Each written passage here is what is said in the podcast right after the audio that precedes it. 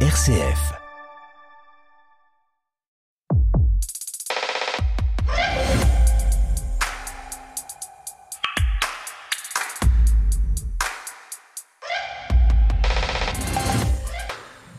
Tous et bienvenue dans ce magazine de l'étonnement culturel. Alors on n'a pas vraiment le pied marin mais on a décidé cette semaine de monter sur le pont du musée de la Marine. L'institution culturelle et maritime du Trocadéro à Paris vient de rouvrir ses portes après plus de six ans de cale sèche. Et bien sûr, on vous raconte tout ça, l'occasion d'évoquer aussi le passage du temps sur ces bâtiments et ces collections hors normes, les liens entre musée et architecture et bien sûr la place de la mer dans nos imaginaires. Mais effervescence, c'est aussi les coups de cœur. Et dans ce magazine, il sera également question de séries, de musique, de théâtre équestre et d'art plastique. Et oui, comme à chaque fois, l'idée, c'est de vous en mettre plein les mirettes et plein les oreilles. Avec cette semaine, une formation réduite pour effervescence. Guillaume Goubert, bonjour. Bonjour Stéphanie, bonjour à tous. Vous êtes l'ancien directeur de La Croix, vous êtes chroniqueur Beaux-Arts chaque mardi matin dans la matinale RCF. Vous êtes allé voir l'exposition Gilles au Centre Pompidou. Et puis vous avez écouté le concert de Cat Power. L'américaine s'est glissée dans les pas de son idole Bob Dylan. Vous nous raconterez cette belle histoire de filiation. Éric Paillet, bonjour. Bonjour Stéphanie, bonjour à tous. Vous êtes le rédacteur en chef de l'émission Le Jour du Seigneur. On n'oublie pas notre podcast commun, pas si simple. Pour Effervescence, vous avez passé de longues heures devant votre écran à regarder les quatre saisons ah, les, les trois, et je, je, guette les épisodes maintenant qui tombent au, goutte à goutte chaque semaine. De la série For All Manking, une dystopie assez incroyable. Et puis côté poésie, on vous découvre passionné de chevaux et spectateur ému de la dernière création de Bartabas, un cabaret de l'exil consacré aux femmes persanes. Deux chroniqueurs à mes côtés, sans oublier Nicolas Taucher et Françoise Morel. S'ils ont pris le large le temps d'un épisode d'effervescence, ils nous enverront quelques nouvelles par sémaphore. Voilà, chacun est sur le pont, la régate effervescence peut commencer. Effervescence, le magazine de l'étonnement culturel. Et impossible cette semaine de ne pas commencer cette émission sans évoquer notre Radiodon. Comme tous les ans fin novembre, nous faisons appel à votre générosité et c'est notre 15e Radiodon. Et en 15 ans, tout a changé. Le rapport aux médias a changé, mais aussi la question de leur indépendance qui est devenue de plus en plus aiguë. S'il y a 15 ans, nous étions peut-être un peu gênés aux entournures de demander votre aide, aujourd'hui c'est avec beaucoup de fierté que nous vous demandons de soutenir notre radio. Notre modèle économique a fait des émules. De plus en plus de médias demandent à leur public de devenir partenaires. Et nombreux sont désormais les médias indépendants qui s'appuient sur ceux qui les suivent. Alors si la gratuité la radio est un défi auquel nous sommes très attachés, l'information, la création toujours un coût. Nous sommes fiers de pouvoir vous expliquer comment tout cela fonctionne, que la radio, les podcasts, Internet, ce sont des investissements coûteux et permanents, que de faire des reportages, d'aller sur le terrain, ce sont des frais également importants, que de donner la parole à des personnes en fragilité, traiter des sujets en profondeur, cela demande du temps, et vous le savez, le temps, bah, c'est de l'argent. Bref, si vous aimez cette radio, si les valeurs qu'elle porte sont importantes pour vous, alors bah, aidez-nous. Hein. Et puis, si ces périodes sont compliquées économiquement, vous avez un petit, si vous avez un peu de superflu, merci, merci de participer à l'aventure de notre radio. Et pour faire un don, rien de plus simple, hein, rcf.fr ou une promesse de don au 0810 333 777 0810 333 777. On écoute Laurent Voulzy et on se retrouve juste après pour découvrir le nouveau musée de la Marine.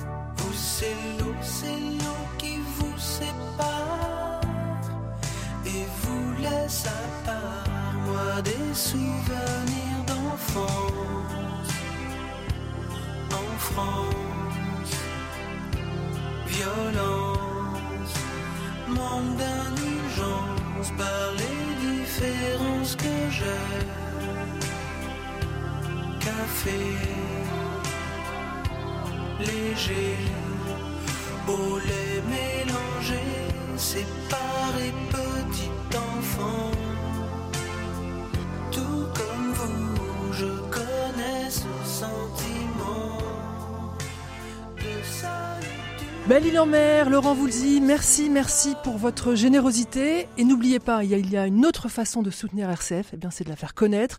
Donc si vous aimez Effervescence, si vous aimez les programmes de votre radio, parlez-en autour de vous. Allez, Effervescence, le magazine de l'étonnement culturel, peut maintenant vraiment prendre la mer.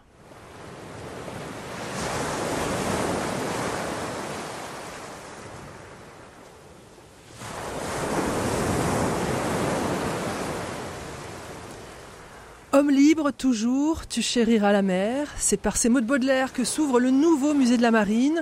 L'immense vaisseau amiral du Trocadéro a réouvert ses portes le week-end dernier. Éric Paillet et Guillaume Goubert, bah, vous avez fait partie des milliers de curieux qui se sont pressés pour découvrir le nouvel écrin de ces collections maritimes qui remontent au XVIIIe siècle. Dans quel état d'esprit étiez-vous au moment d'entamer cette visite? Qui veut commencer? Guillaume Goubert Euh, moi, j'étais heureux de retrouver euh, des souvenirs d'enfance, parce que j'y suis allé euh, quand j'étais gamin avec mon grand-père. Et j'y suis retourné plus tard, je crois, avec mes enfants. Et j'avais gardé le souvenir d'un cabinet de curiosité très charmant. Et voilà, je suis entré avec cet état d'esprit. Éric Paillet? Alors vous, parce que Guillaume Goubert c'est un homme de la montagne plutôt, et vous, Éric Paillet, vous avez pris, mis votre pull marin, vous êtes vraiment un homme de la mer. Moi, je, vous savez, en tant que breton, vous proposez d'aller au musée de la mer. C'est un, c'est un sentiment assez mitigé parce que moi qui refuse par exemple d'aller dans la moindre crêperie euh, rue du Montparnasse à Paris parce qu'on est quand même trop loin de l'épicentre de la recette. Euh, euh, je suis parti au musée de la marine quand même avec euh, ce sentiment qu'il y aurait quelque chose à découvrir de l'expérience de la mer, qui est quelque chose qui m'est cher et que je ressens. Voilà, moi je suis parti en me disant comment vont-ils mettre cette expérience au centre de, l'exposition? Alors c'était en 2015, c'est à la veille de l'inauguration d'une exposition. Nous sommes au musée de la marine et le plancher, un plancher s'effondre. Ça va précipiter la réflexion autour d'une refonte totale de ce musée. Rapidement, la fermeture est actée pour permettre d'importants travaux de rénovation.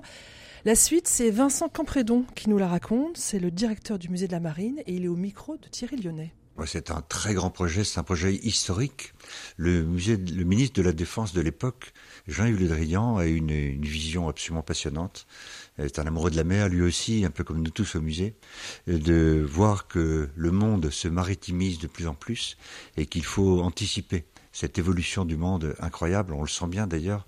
Euh, on est de plus en plus intéressé par euh, toutes les questions d'environnement, la fonte des glaces, le plastique, la montée des eaux, les pollutions diverses et variées. De plus en plus, tout le monde s'intéresse à la mer. C'est pour ça que vous dites on passe d'un musée d'histoire à un musée de société. Oui, c'est exactement ça. C'est-à-dire que on va parler d'aujourd'hui et de demain, bien sûr à partir des superbes objets et des œuvres patrimoniales euh, dont le musée est très riche, mais c'est aussi pour parler de tous les enjeux de la mer, qu'ils soient scientifiques, environnementaux évidemment, économiques, le climat, la pollution, les énergies, et mais évidemment aussi la stratégie. On voit bien comme le monde aussi euh, se militarise de plus en plus. Il y a des, flottes navales qui s'agrandissent et on veut montrer tout ça. On veut sensibiliser nos visiteurs à cette évolution.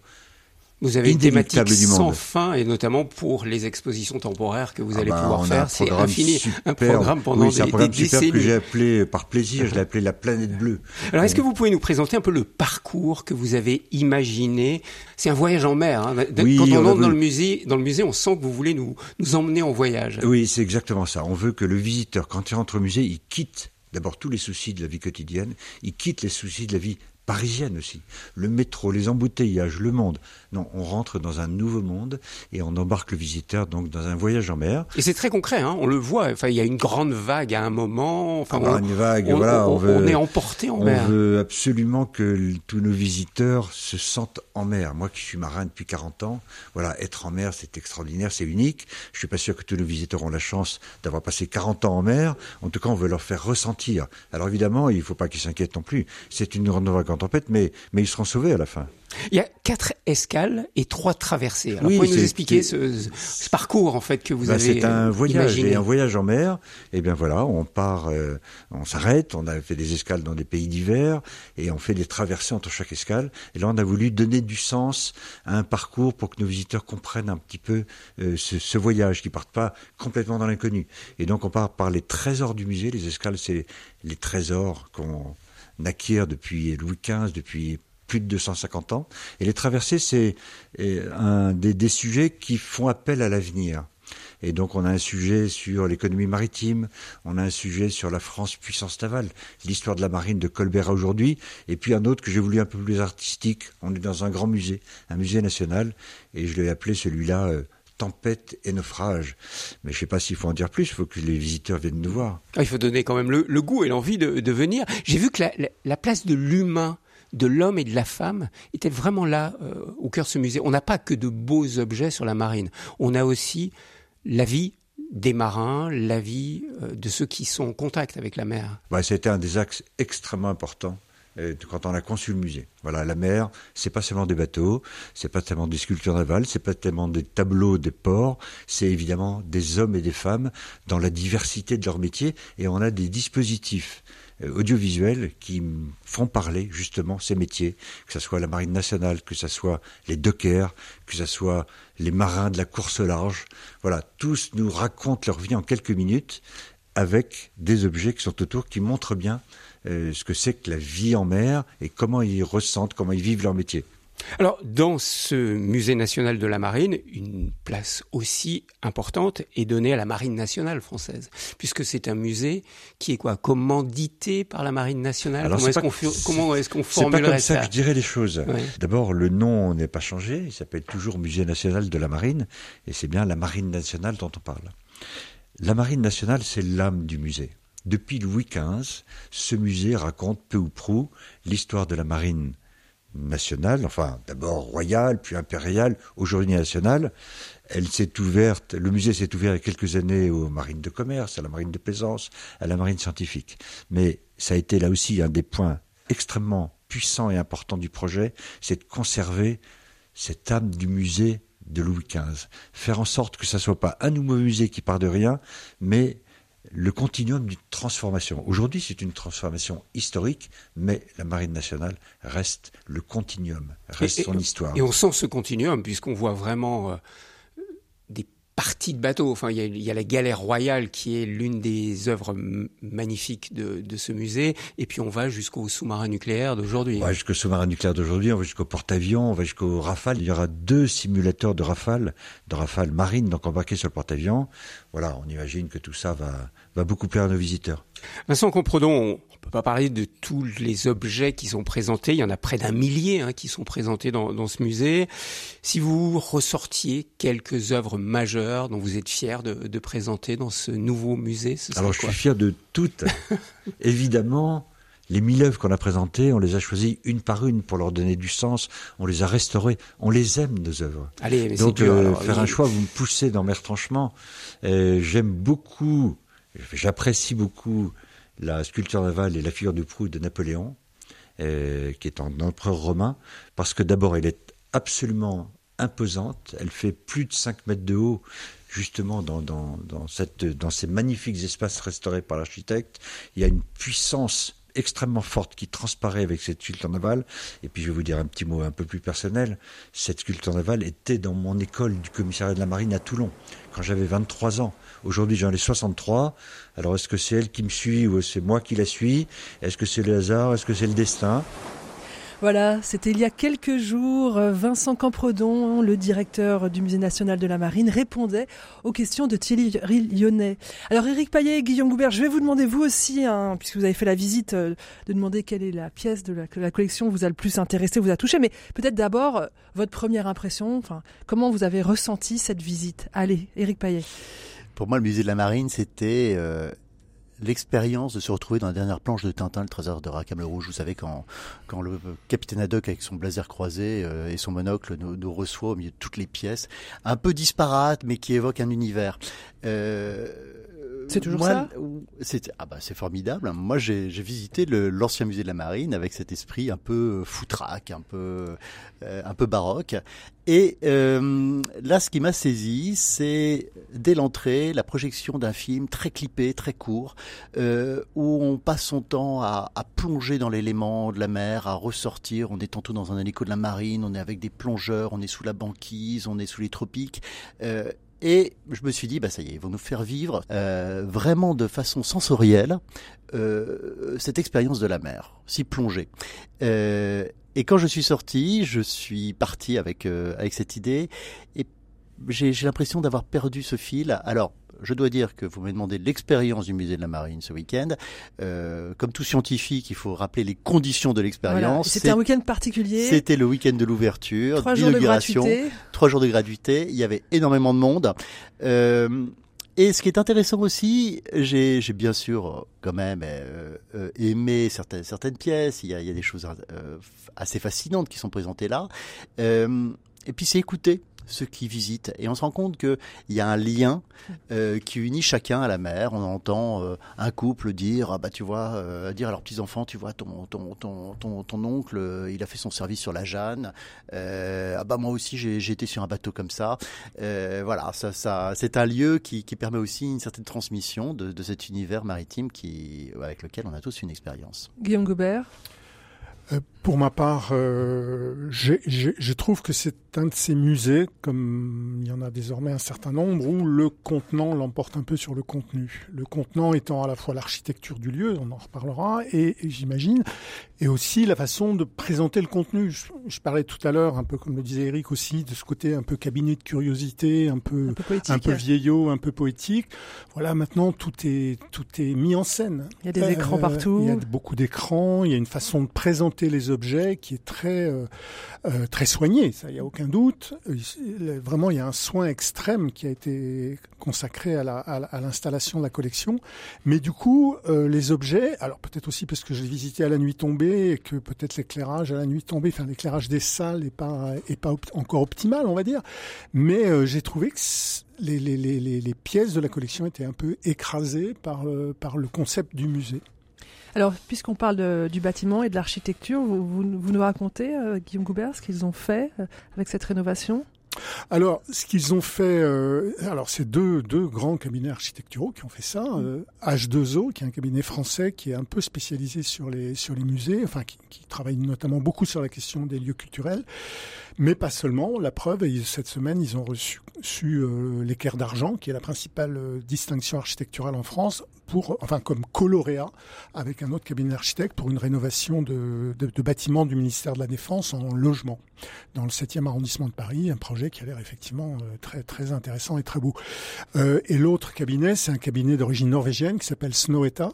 Euh, alors en France, ils ont commencé à faire quelques quelques trucs, notamment le, le siège du quotidien Le Monde, Euh, mais ils sont ils se sont fait connaître avec un bâtiment qui est effectivement euh, magnifique, qui est l'opéra d'Oslo, euh, qui, Alors- qui- qui est une splendeur.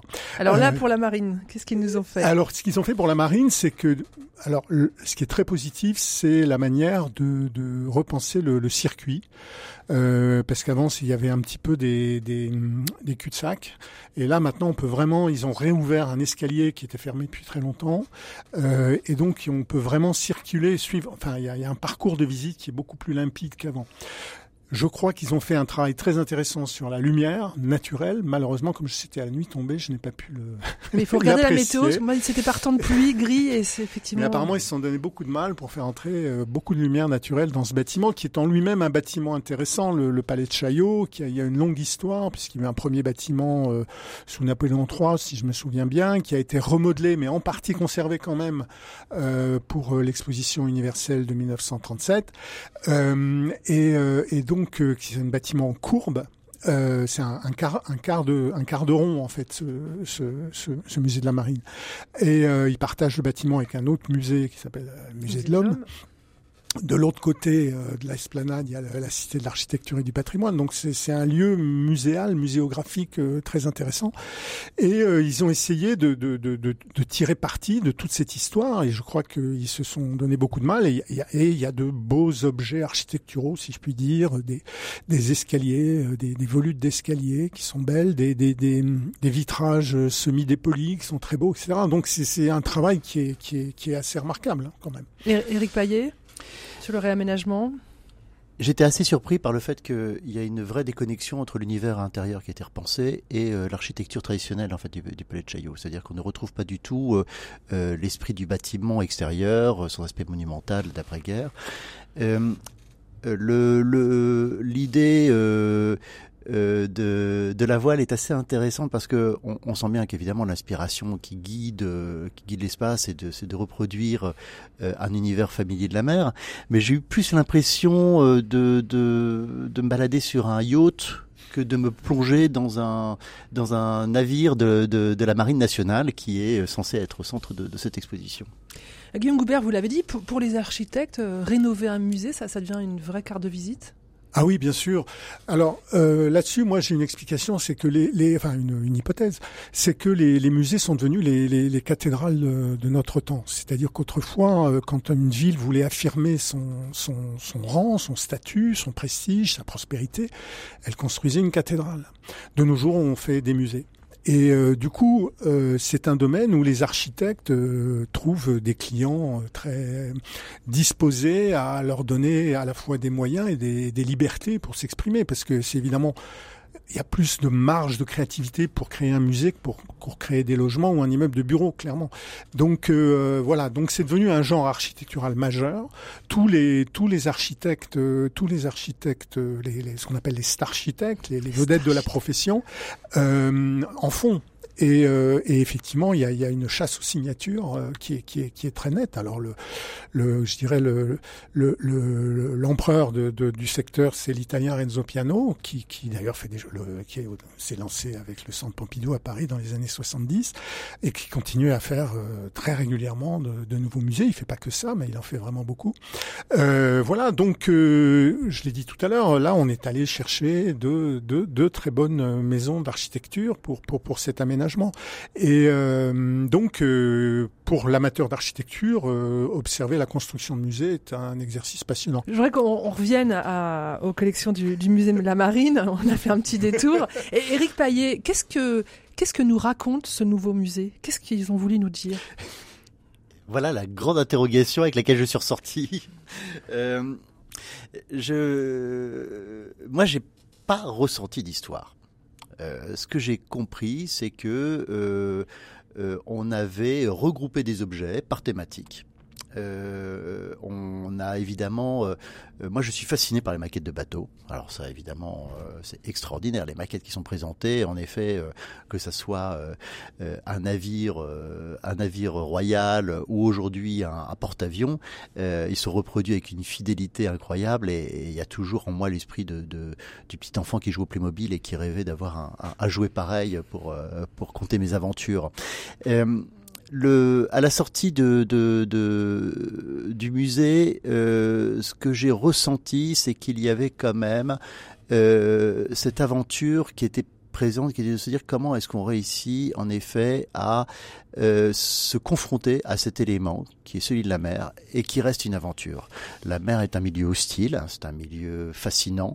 Euh, et l'ingéniosité des hommes a toujours été de se dire comment fait-on pour à la fois euh, euh, la dominer, n'en faire qu'une surface plane sur laquelle on pourrait se déplacer. Euh, et on est toujours surpris parce que la mer euh, ce n'est pas ça, elle, est, elle, est- elle a bien d'autres dimensions. Et notamment, il y a une, il y a une pièce moi que, que j'ai beaucoup aimée parce que elle répond, elle rappelle cela. C'est, c'est une pièce qui est consacrée aux tempêtes, alors que les autres thèmes sont sont assez, euh, je dirais, encyclopédiques. Hein. Oui. On va parler de la marine marchande, des paquebots, de la marine nationale, et puis au milieu, il y a quand même cette salle des tempêtes qui nous rappelle la, la vraie réalité de la mer. Euh, voilà, on peut pas la prévoir. Et la présence de, de la mort et donc euh, de Dieu aussi euh, sur, sur ces bateaux. Guillaume Goubert, vous avez compris quoi, vous?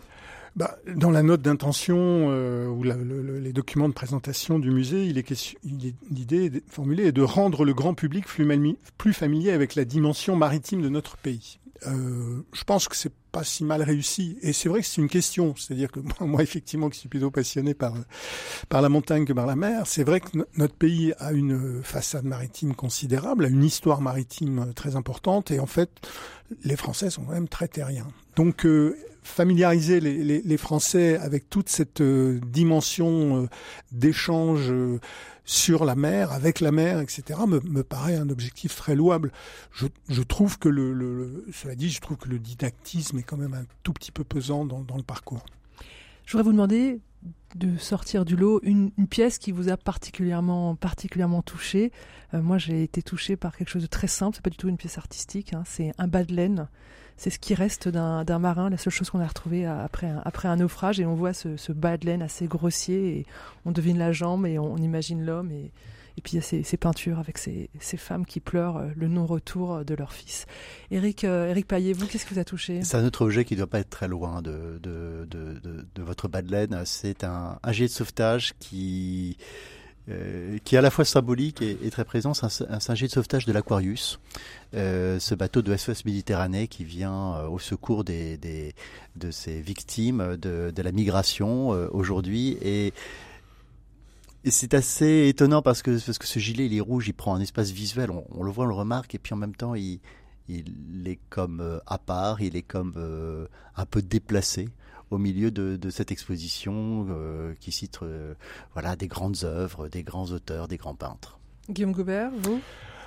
Oh, je, je vais dire euh, deux, deux choses en fait. Moi, j'ai beaucoup aimé tout un cycle de peintures de Joseph Vernet représentant les, les ports de, de France au XVIIIe siècle, et les, plutôt les ports euh, militaires, Toulon, etc. Euh, qui sont, sont des très beaux tableaux qui ont été très bien restaurés et qui sont très bien présentés. Voilà. L'autre petite chose qui m'a frappé, c'est euh, la, la, comment dire, une, une cabine de sous-marin euh, nucléaire, euh, parce que je suis un peu claustrophobe et que je, je me suis dit que, enfin, c'est avec les couchettes toutes petites. Faut euh, pas être grand. Hein. Faut pas être grand, Faut pas être grand, hein. ouais. Et euh, je- ça m'a rempli d'une très grande admiration pour les sous-mariniers. Voilà. Je vous propose maintenant de, retrouver Françoise Morel. Notre bretonne de l'équipe est concentrée sur son radiodon dans sa radio, mais elle nous a enregistré une carte postale pour nous parler des peintres de la marine. Bonjour Stéphanie, bonjour les amis, bonjour à tous. En effet, je ne peux pas être des vôtres aujourd'hui, mais je vous propose, en lien avec la réouverture du musée de la marine, une petite carte postale sur les peintres officiels de la marine. Alors, peintre officiel de la marine, c'est un titre accordé par le ministère de la Défense à des artistes qui consacrent ou ont consacré leur talent à peindre la mer, mais aussi la marine nationale et les gens de la mer.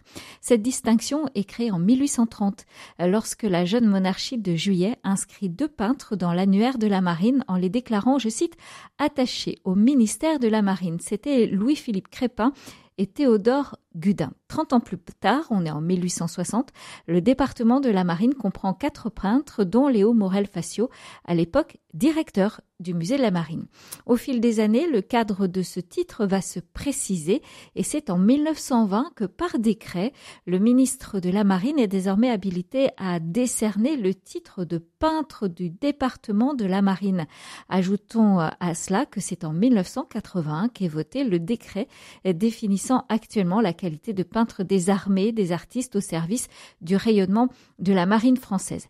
Mais ce qu'il faut savoir, c'est que l'esprit de peintre de la marine est bien sûr plus ancien, puisque ça fait déjà plus de trois siècles que la marine s'est attachée des artistes, sculpteurs d'abord pour décorer les bateaux, ou des peintres pour rendre compte des batailles navales ou encore faire les portraits des grands marins avec un influenceur majeur, et oui, les influenceurs, ça existait déjà, c'est Richelieu, en encourageant les conquêtes du premier empire colonial. Et puis, au-delà de ce cadre précis, de ces fonctions officielles, il y a eu tous ces peintres et dessinateurs qui ont accompagné les expéditions militaires ou les missions de découverte dès le XVIe siècle. Alors aujourd'hui, et depuis 1830, on recense presque 300 artistes officiels de la marine, parmi eux des artistes connus comme Paul Signac, Mathurin Méheux, Marin Marie, René-Yves Creston, les Seisbreurs ou encore le photographe Yann Arthus Bertrand et malheureusement très peu ou trop peu de femmes. La mer, qui rassemble ces artistes, façonne leur expression plastique. Leurs styles sont en effet variés, allant actuellement du néo-impressionnisme à la limite de l'abstraction, en passant par l'hyperréalisme ou encore le symbolisme. Les moyens d'expression sont eux aussi très divers aujourd'hui. Il y a des graveurs, des sculpteurs, des photographes, des dessinateurs de bandes dessinées, des cinéastes, pardon, qui sont accueillis au sein du corps et qui portent le titre générique de peintre de la marine. C'est la passion en fait hein, commune de la mer qui permet à des personnalités, à des tempéraments très divers de se connaître et de s'estimer en un mot de faire corps comme on peut faire corps dans l'armée. Notez pour terminer que ce titre accordé par le ministre français de la Défense est un titre honorifique. Ces artistes, hommes et femmes, ont le rang d'officiers et possèdent une carte militaire, mais ne sont pas des militaires et ne sont pas payés. Leurs privilèges sont de pouvoir faire suivre leur signature d'une encre de marine et avoir le droit, le droit d'embarquer sur des navires de la marine aussi souvent qu'ils le veulent, à bord libre à eux de peindre ou non, ou de photographier ou pas. Ils portent l'uniforme pour des occasions particulières, mais jamais de galon. Ces peintres officiels de la marine n'ont qu'une obligation de participer au salon de la marine à Paris, qui se tient tous les ans ou tous les deux ans, pardon, en y présentant une ou deux toiles. Merci Françoise Morel. Et parmi ces peintres de la marine, moi je retiens euh, l'auteur de bande dessinée Emmanuel Lepage, et particulièrement un livre qui n'a rien à voir avec la mer, mais que je vous recommande tout particulièrement. Il était venu à ce micro nous en parler. C'est Emmanuel Lepage pour euh, sa BD, c'était Cache-Cache Bâton sur les premières communautés, sur des communautés chrétiennes après Vatican II. Je vous recommande vivement. Voilà, c'est effervescence. On va bientôt terminer cette page consacrée euh, à la réouverture du musée de la marine. Peut-être une dernière question. si vous aviez, puisqu'on parlait des peintres de la marine, alors si vous aviez une image euh, à, partager avec les auditeurs pour, pour représenter euh, la mer, une image qui ne soit pas forcément présentée au, musée de la marine. Guillaume Goubert, une image assez classique? Oui, c'est un tableau du peintre romantique allemand Caspar David Friedrich qui est, qui est du début du 19e siècle. C'est un tableau qui est dans... C'est lui qui a fait le portrait de Chateaubriand, c'est ça? Pas Château, enfin c'est pas Châteaubriand, mais, mais on, on, on l'identifie à Châteaubriand. voilà. euh, euh, et il peignait souvent en montagne, mais il a fait un, un, un le tableau est exposé à Berlin, euh, dans un musée de Berlin. Euh, il a fait un tableau qui s'appelle Moine au bord de la mer, qui est un tableau assez extraordinaire par son par son dépouillement avec euh, la grève, euh, la mer et un immense ciel, et sur la grève un, un, personnage qui est visiblement un moine qui, qui regarde la mer. Et euh, c'est un tableau qui, ce qu'on peut juste dire, c'est que c'est un tableau qui est, au départ était où il y avait des motifs, il y avait des bateaux sur le sur l'eau, il y avait des, des filets de pêche qui séchaient sur la plage, etc. Et au fur et à mesure de son travail, il a travaillé deux ans sur son tableau, il a enlevé, enlevé, enlevé, et à la fin, il est resté le rivage, la mer, le ciel et le, le petit personnage. Éric Paillet, vous, c'est une œuvre tout à fait différente dont vous voulez nous parler, qui fait un peu écho à la scénographie du musée de la Marine. Tout à fait. La, grande difficulté pour la pour représenter la mer ou pour la capter, c'est la question du mouvement. Donc euh, figer une image de la mer, c'est très compliqué. On a bien sûr les volumes, la lumière, euh, mais il faut donner cette idée de la puissance. Alors dans, dans les tableaux euh, qui sont exposés au musée de la Marine, on voit bien d'ailleurs que c'est un problème pour beaucoup de peintres qui n'ont pas fait forcément l'expérience de la tempête, par exemple. La, la, façon dont ils représentent les vagues, euh, parfois est assez est assez comique. Euh, là, en l'occurrence, on, c'est un peintre, c'est pas un peintre, c'est un, photographe. qui s'appelle Mathieu Riverain, qui est un, un photographe contemporain, finistérien, et qui s'est fait la spécialité de traquer les vagues. Donc, il chasse à travers les, au moment des tempêtes. On a des chasseurs de rage, et lui, c'est un chasseur de vagues. Et il a une photo absolument incroyable que je vous invite à aller découvrir, qui a fait le tour du monde, parce qu'au moment où il captait la, la, la tempête Cynthia sur la digue de l'Esconil dans le Sud Finistère, tout d'un coup, la mer s'élève avec une force incroyable. Et l'image qu'il capte, c'est celle d'un dieu, c'est Poséidon, qui sort de la mer. C'est absolument saisissant. Je me suis euh, demandé s'il avait retouché. Non, il n'y a aucune retouche. J'ai des sources très bien très bien informées et puis vous savez aujourd'hui avec le numérique, comme on photographie en numérique, on, on sait tout du fichier mm. euh, qui, qui, est livré. Et donc là en l'occurrence, il n'y a pas de retouche. Il a capté ce colosse qui s'élève. Euh, alors évidemment l'effet aurait été moins moins fort si c'était Donald Duck qui s'était sorti de la, la, la digue. Là c'est Poséidon, le dieu de la mer, euh, qui joue des épaules, qui a qui est couronné d'une gerbe d'eau euh, euh, impressionnante. Et alors dans cette image évidemment il y a, il y a cette symbolique, euh, enfin il y, a, il y a ce hasard du, du Poséidon, mais il y a surtout l'idée de la force et de la puissance de la mer qui est, qui est restituée avec une force incroyable. Et puisque vous nous parlez, et, il faut aller voir son site parce que il n'y a pas que des tempêtes. C'est un poète de la vague et vraiment sur son site il y a, il y a un ensemble de photos absolument incroyables. On, met, on mettra le lien sur sur la, la page de l'émission. Puisque vous nous parlez de vagues, on va se quitter en écoutant un, un jeune artiste breton, Elliot Armen. Il est accompagné de Claire Dez pour ce morceau qui s'appelle Here Comes the Wave. Voici la vague.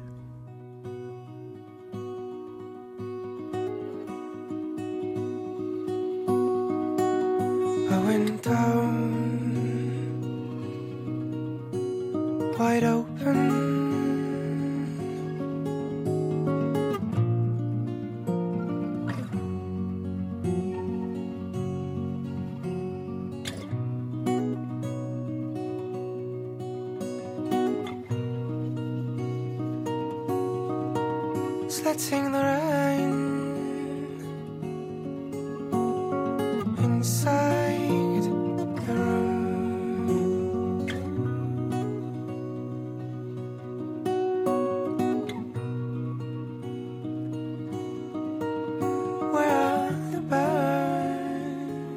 Here Comes the Wave pour terminer cette partie de cette émission consacrée à la réouverture du musée de la Marine. Vous avez compris, allez-y, mais allez-y par beau temps. Effervescence, Stéphanie Gallet. Et on va passer maintenant à, à l'étape des coups de cœur. Dans cette émission, Guillaume Goubert, vous nous racontez une belle histoire. C'est l'histoire d'un concert et l'histoire d'un album. Ça pose une question, hein enfin deux même, je trouve. Qu'est-ce qu'un concert mythique et qu'est-ce qu'une bonne reprise? Euh, oui, il s'agit d'un d'un album que vient de sortir une chanteuse américaine qui s'appelle Cat Power. Enfin, c'est un pseudo, mais euh, qui euh, qui a repris intégralement du du premier au dernier morceau un concert de Bob Dylan de 1966. Euh, un concert qui est un petit peu, euh, enfin c'est pas seulement le concert, c'est toute la tournée, qui est un peu mythique dans, l'histoire de Dylan en général et du, du rock and roll en particulier. C'est-à-dire que Dylan, qui jusque-là était un chanteur euh, folk, c'est-à-dire acoustique, euh, chantait accompagné par juste la guitare et l'harmonica, s'est adjoint les services d'un groupe de rock euh, qui s'appelait à l'époque The Hawk de Hawks et qui est devenu ensuite The Band, euh, très grand groupe. Et, euh, et voilà, il y avait une première partie acoustique et une deuxième partie électrique. Et les, les, les, les fans de Dylan qui aimaient euh, sa musique acoustique ont été scandalisés qu'il utilise l'électricité et le rock and roll. Voilà. Donc euh, il s'est fait, euh, il s'est fait huer, etc. Enfin, a c'est une tournée qui a été très mouvementée, euh, avec beaucoup de beaucoup de protestations dans le public. Et d'ailleurs, c'est un peu de temps après, euh, Dylan s'est un peu retiré du monde euh, parce qu'il avait, vécu quelque chose d'un peu, traumatisant. Euh, et, en fait, il y a ce qu'on appelle dans le jargon du rock un bootleg, c'est-à-dire un, enregistrement pirate très célèbre d'un de ses concerts. Euh, où euh, justement on entend notamment un spectateur qui crie euh, Judas en s'adressant à Dylan. Alors ce concert a été euh, enregistré à Manchester, mais comme il y a eu une erreur d'étiquetage sur la bande, il était marqué Royal Albert Hall, donc on l'appelle le Royal Albert Hall Concert. Royal Albert Hall étant une grande salle de concert à Londres.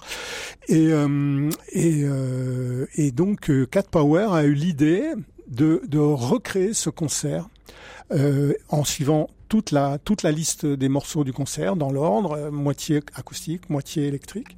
Et elle l'a fait vraiment au Royal Albert Hall. Elle l'a pas fait à Manchester. voilà. Alors, on, on écoute un premier extrait, la partie acoustique.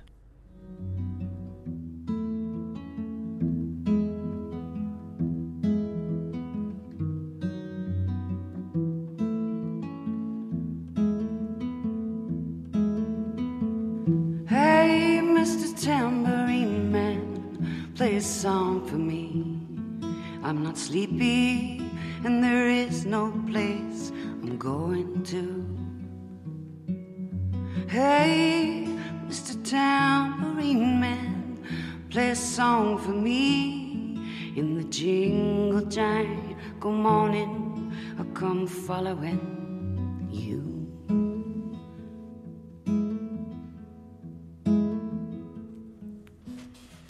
Alors, Guillaume, Eric était en train de dire, mais c'est exactement la même orchestration que l'époque. On Ah a, oui, oui, on a à affaire fait, à ouais. deux fans. hein, là. Tout à fait, oui, oui. Euh, oui, j'ai, du coup, j'ai écouté, réécouté le, le- la- la- la- la- l'album source, si j'ose dire, et effectivement, c'est exactement, exactement la même chose, sauf qu'ils chantent pas du tout de la même manière. Mais pourquoi Euh, elle fait ça? Bah, par admiration pour Dylan. Euh, elle est, elle est euh, une, fan euh, absolue de, de Bob Dylan. Et bah, je veux dire, c'est des chansons extraordinaires. Bon, il y a une chose à dire sur Bob Dylan, c'est qu'il est généralement, enfin, moi je trouve qu'il est nettement meilleur chanté par les autres. Ses chansons sont sublimes, et lui, il a une capacité à les, à les massacrer qui est absolument incroyable, qui fait partie de sa relation très compliquée avec son public. Je parle pas des enregistrements d'origine, hein, euh, enregistrements en studio, etc. Mais quand il les chante sur scène, c'est, c'est. Et vous voilà. l'avez vu plusieurs fois Oui, l'ai vu plusieurs fois et, et c'est pas des très bons souvenirs. Euh, alors je suis un, un admirateur, un grand, grand admirateur de ces chansons, de ces textes qui sont notamment ceux de cette époque-là, qui ont une richesse de métaphores, une richesse poétique euh, impressionnante. C'est quand même pas tout à fait pour rien, même si ça a beaucoup choqué à l'époque. Il a eu le prix Nobel de littérature. Et, et donc, euh, euh, Cat Power, moi je trouve, euh, nous fait réaccéder euh, à, cette, à la beauté de ces chansons, de ces textes. Euh, et je crois qu'il n'y a pas de chanteur qui ait plus de, rep- reprises que lui, quoi. Je veux dire, parce que vraiment, il a écrit des chansons superbes et ça inspire beaucoup d'autres et des très grands. Et là, elle fait la. Alors là où elle pousse le, le, le- bouchon un cran plus loin, c'est que elle recrée tout un concert. Et, moi, je trouve c'est extrêmement intéressant parce que ça montre que le, le, le, le rock and roll, qui est quand même quelque chose de relativement récent dans l'histoire de l'humanité, est en train de devenir un répertoire. Et au même titre que, de- que des œuvres classiques. Alors, on, évidemment, on a le droit de pas aimer. Hein, c'est, c'est pas, c'est, je suis pas en train de dire que ça vaut la musique classique. C'est, c'est, c'est, c'est, c'est- mais en tout cas, ce sont des œuvres à interpréter par d'autres, de même qu'on interprète du, du, du Mozart ou du Bach, eh ben, il y en a qui interprètent du Dylan, et elle le fait, et on compare les interprétations, on trouve que machin est nettement meilleur que, que un tel. Et elle le fait très bien? Elle le fait, moi je trouve magnifiquement bien. Que ce soit la partie folk ou la partie rock? Alors moi j'étais plus sensible, alors que je suis plutôt amateur de rock, j'étais plus sensible à la partie acoustique, mais euh, il y a aussi des les reprises électriques sont très très bien aussi. Eh ben on écoute Like a Rolling Stone.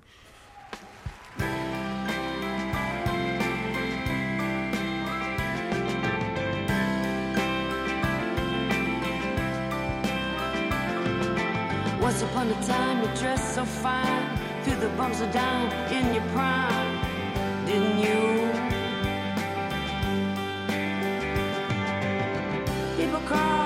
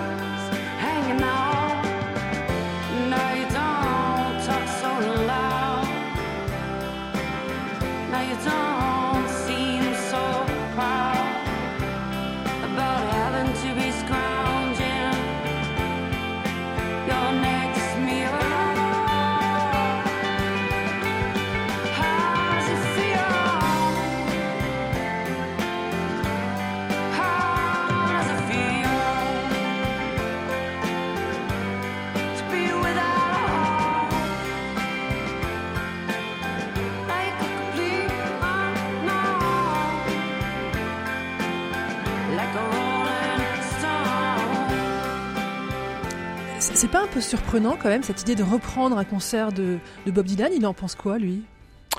Euh, on ne sait pas. on ne sait pas. Il paraît qu'il avait demandé une place euh, pour le concert, ou fait demander une place plutôt, et que au milieu des premiers rangs, il y avait un fauteuil vide qui est resté vide pendant tout le concert, et Cat Power pense que c'était le sien. Voilà. Donc, euh, et ça c'est lui très, ressemble oui, ça lui ressemble beaucoup. C'est-à-dire que c'est- c'est un homme qui qui euh, qui euh, n'a jamais bien supporté, euh, n'a jamais supporté euh, le, le, le culte qu'il y a autour de lui et l'idolâtrie qui peut inspirer et qui a toujours tout fait assez efficacement, je dois dire, pour décourager cette euh, admiration éperdue. Voilà, vous avez. Lors de la remise du, du prix Nobel de, de littérature, euh, il n'est pas venu. C'est Patti Smith qui est allé Mm. récupérer le prix à sa place. Voilà. Donc il faut écouter euh, cet album concert de Cat Power pour découvrir l'œuvre de Bob Dylan si vous ne la connaissez pas. Merci beaucoup Guillaume Goubert pour cette belle histoire de rock. Euh, Eric Payet, je sais que vous auriez pu continuer pendant longtemps aussi à parler euh, de Bob Dylan, mais vous, on change complètement de, de sujet. On reste sur scène, une scène un peu particulière. Euh, vous nous parlez du dernier spectacle de Zingaro. Zingaro, c'est le, théâtre, le cirque équestre de Bartabas. Et Bartabas s'intéresse aux, femmes persanes. Euh, il a à cœur ce qui se passe en Iran. C'est le troisième volet d'un- d'une série que Bartabas a, a créée, euh, qui s'appelle Les Cabarets de l'Exil. Alors on a un peu ce rendez-vous désormais maintenant chaque année au, au mois de novembre. On sait que Bartabas euh, va nous accueillir euh, dans son antre. C'est ce théâtre équestre qui se trouve à Aubervilliers. Euh, c'est un voyage absolument incroyable déjà à faire, c'est-à-dire que vous quittez la, la région parisienne et, et vous rentrez dans, dans, dans ce théâtre de bois euh, chargé d'odeurs. Est-ce qu'on sert toujours du vin chaud? Est-ce qu'on sert toujours On du sert vin toujours chaud des épices. Là, en l'occurrence, comme on s'intéresse aux femmes persanes, vous avez aussi ces, ces tapis persans. euh, Il y a cette chaleur qui est là. La, salle est éclairée à la bougie. Et euh, au milieu, on, devine cette piste circulaire autour de laquelle les chevaux vont pouvoir euh, s'exprimer. Et le centre de la piste est une vasque avec voilà quelques centimètres d'eau. Ça va jouer son importance dans, la scénographie. On pense parfois euh, aller voir Bartabas pour voir des prouesses équestres. Euh, Bartabas, c'est bien plus que cela. C'est un conteur C'est un conteur. Euh, les cabarets de l'exil, il a décidé de rendre hommage à ces femmes afghanes et iraniennes euh, en invoquant un peuple ancien, le peuple scythe, qui était une civilisation basée sur le matriarcat, où hommes et femmes vivaient de manière relativement égale, d'ailleurs se mesurer à travers la fougue de leurs chevaux. Donc le cheval est central dans leur histoire. Et à travers différents tableaux, on invoque cette mémoire. euh, à travers des, des, des scènes euh, euh, où les femmes, euh, c'est un c'est un spectacle très féminin, voire féministe. Donc, ce sont essentiellement des artistes féminines qui euh, euh, montrent leur prouesse euh, avec une grâce infinie sur les chevaux.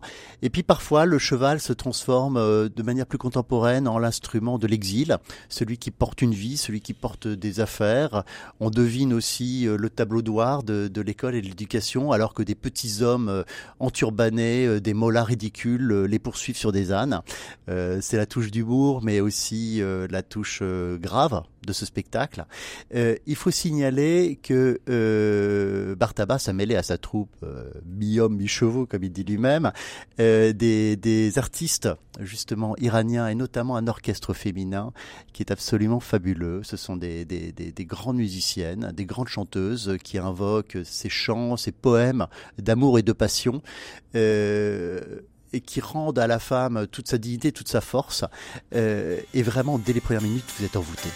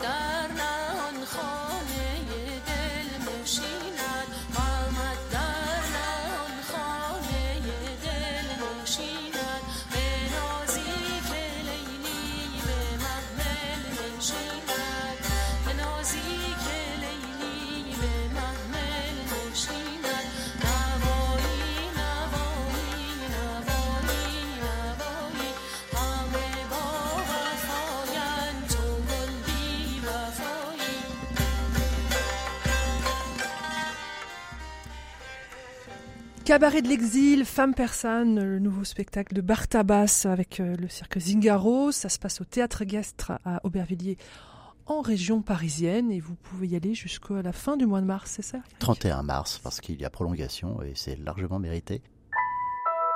Effervescence quand la culture fait briller les yeux. Éric Payet, on le rappelle, vous êtes un homme de, télévision. vous passez beaucoup de temps devant le petit écran et aussi derrière le petit écran.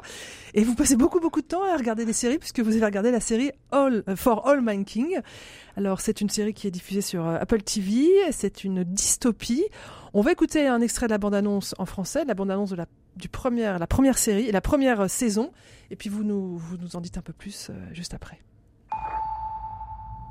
I believe that this nation should commit itself to landing a man on the moon and returning him safely to the earth.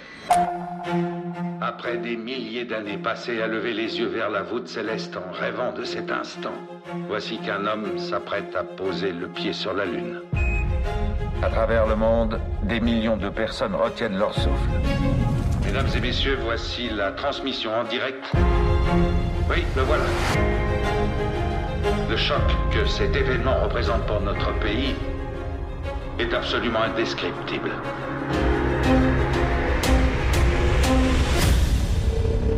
Le cosmonaute soviétique est devenu le premier à poser le pied sur la Lune. Bon, on a compris, Rick Payet, c'est une série, une dystopie, c'est-à-dire qu'on imagine un futur qui aurait pu arriver. Exactement. Le point de départ, vous l'avez entendu, c'est que les Américains, alors qu'ils se préparent eux-mêmes à envoyer leur équipage sur la Lune, sont battus de quelques semaines par les Russes. À partir de là, euh, les scénaristes, euh, les showrunners de cette série ont se sont penchés sur sur l'idée de se dire qu'est-ce qui se serait passé dans le monde si euh, cette compétition à la conquête spatiale ne s'était jamais arrêtée. Et à partir de là, la saison, elle elle prend le parti pris de de, de faire des bonds dans le temps, c'est-à-dire que chaque saison se passe à dix ans après.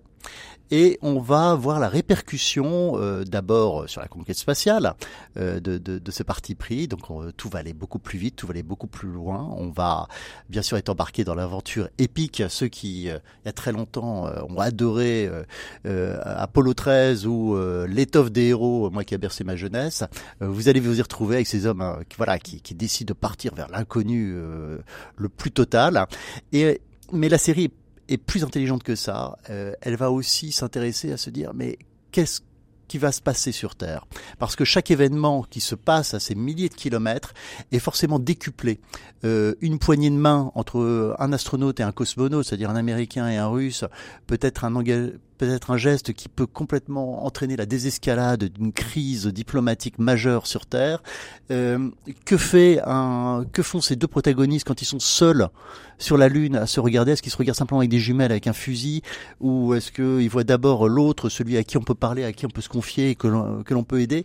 Donc ces questions-là, elles viennent en permanence. Et puis la société change. C'est-à-dire que au fur et à mesure, alors c'est ça qui est très bien dans, dans For All Mankind, c'est que ce n'est pas plaqué. C'est-à-dire qu'au fur et à mesure, on comprend euh, que le sort de la Terre change euh, avec des questions sociales très fortes. Par exemple, la place des femmes, parce que très vite, bah, dans la compétition, euh, il y, a, y a presque un acte technique. Excusez-moi l'expression, mais, mais le challenge, ça serait quand même de réussir à envoyer des femmes. Ça serait voilà, ça serait quand même l'accomplissement. Mais, mais derrière, une fois que ces femmes sont parties, ce sont des modèles pour la société. Tout va aller plus vite sur leur place, leur représentation dans la politique, dans la société. Euh, et au fur et à mesure, voilà, se distingue euh, euh, un chemin différent de la, de la vie sur Terre. On est à la quatrième saison aujourd'hui, donc on rejoint la fin des années 90. On va bientôt être dans le contemporain. Pour tout vous dire, là, ils sont en train d'installer vraiment les bases sur Mars. Les bases sur Mars. Voilà, ça s'appelle alors avec votre bel accent. For all mankind, pour toute l'humanité. Voilà, et c'est sur Apple TV. Retour, retour au 21e siècle, ou même au 20e siècle avec vous, Guillaume Euh, le, le musée, le, le centre Georges Pompidou euh, va fermer ses portes euh, dans quelques mois. Il est encore temps d'aller voir de très belles expositions. Oui, encore le temps. Et entre autres, euh, celle de la rétrospective consacrée à Gilles Ayot. Alors c'est une grande première. hein. Ce peintre a été longtemps délaissé, boudé, et il revient. Enfin, il est mort maintenant, mais il revient. En fait, on peut découvrir ses œuvres. L'exposition s'appelle Animal. Animal politique. Alors, euh, animal, ok, mais politique, pourquoi? Donc, animal, ok, c'est un peintre. Est-ce qu'on peut dire que c'est un peintre animalier? Non, Non. pas tout à fait. Mais, mais euh, il a consacré une grande partie de son œuvre à la représentation des animaux euh, enfermés dans les zoos. Euh, c'est une œuvre tout à fait figurative, euh, avec des, des, des qualités euh, de- représentation très remarquables, euh, et, euh, et un- notamment des registres de couleurs tout à fait tout à fait beaux. Et donc il a, en fait, c'est là où c'est un animal politique. Enfin, pourquoi le mot politique dans l'intitulé de, l'exposition C'est parce que en fait, Gilles Ayot euh, s'est penché plus tôt que d'autres. euh, Il était philosophe de formation, il faut savoir, sur la question de la, domination, de l'instrumentalisation du vivant, et donc le fait d'enfermer des animaux sauvages dans des cages. C'est vraiment un précurseur. Ah oui, c'était vraiment un précurseur. qu'on est dans les oui, années 60, 70, c'est ça, hein. 70, ouais. Et, euh, et il, euh, et- alors, ce qui est intéressant, c'est qu'il y a une dimension un petit peu familiale dans son œuvre, c'est que son père était un grand architecte de grands ensembles. Euh, Grigny, la Grande Borne, Chanteloup-les-Vignes, euh, les Tours Picasso de Nanterre, c'est le papa de Gilles Ayot, qui Et s'appelait alors, il, Émile il, Ayot. il tue Et le père quand il fait ça? Je pense qu'il y a quand même, ça a quelque chose à voir, oui. Euh, c'est que effectivement, le, le- pourtant son père a essayé de faire, de, de, de, de mettre une dimension poétique dans les grands ensemble. C'était totalement raté. Grigny la Grande Borne. Ben oui, mais il a essayé. Il a, il a refusé la logique des bars pour faire des bâtiments sinueux, etc. Mais la suite des événements a prouvé que ça suffisait pas à éviter les, les, les drames des, des, des banlieues. Euh, et donc, euh, je pense qu'effectivement, de la part de son fils, il y a une volonté de, de, de, de s'interroger, à tout le moins, sur euh, la façon dont euh, l'humain est enfermé dans des, dans des espaces, euh, des espaces qui sont des espaces très géométriques, très, très, très et notamment, c'est un détail, mais moi qui m'a beaucoup frappé dans l'expo, c'est la façon qu'il a de représenter les carrelages euh, des, des, des, des bassins, des, des, des, des, endroits où les animaux sont, sont en cage. Et donc c'est véritablement euh, c'est très touchant assez émouvant. Enfin, je veux dire, parce que c'est une manière de donner un, un regard euh, aux animaux qui est, qui est, qui est assez particulière. Bon, il faut toujours se méfier de l'anthropomorphisme, mais, Mm. mais euh, malgré tout, euh, il y a une forme de, de, de, de tristesse ou de d'interrogation dans le regard de certains de ces animaux qui est, qui est très frappant. Des, alors, ce sont des, des lions, des rhinocéros, des phoques, enfin, c'est des mangoustes. Enfin, c'est c'est très très varié. Une très une chose frappante, c'est qu'à la fin des années 80, il est allé faire un grand voyage au Kenya, dans le pays des, des safaris, et il a peint des animaux en pleine liberté. Ben, cette peinture-là est assez banale. C'est ça. hein. Voilà. Et je voudrais juste ajouter un tout petit mot pour dire que j'aurais beaucoup aimé parler de ce peintre avec euh, Laurent Grel, sa mère, qui nous a quittés récemment. Moi aussi. Euh, on est très touchés, effectivement.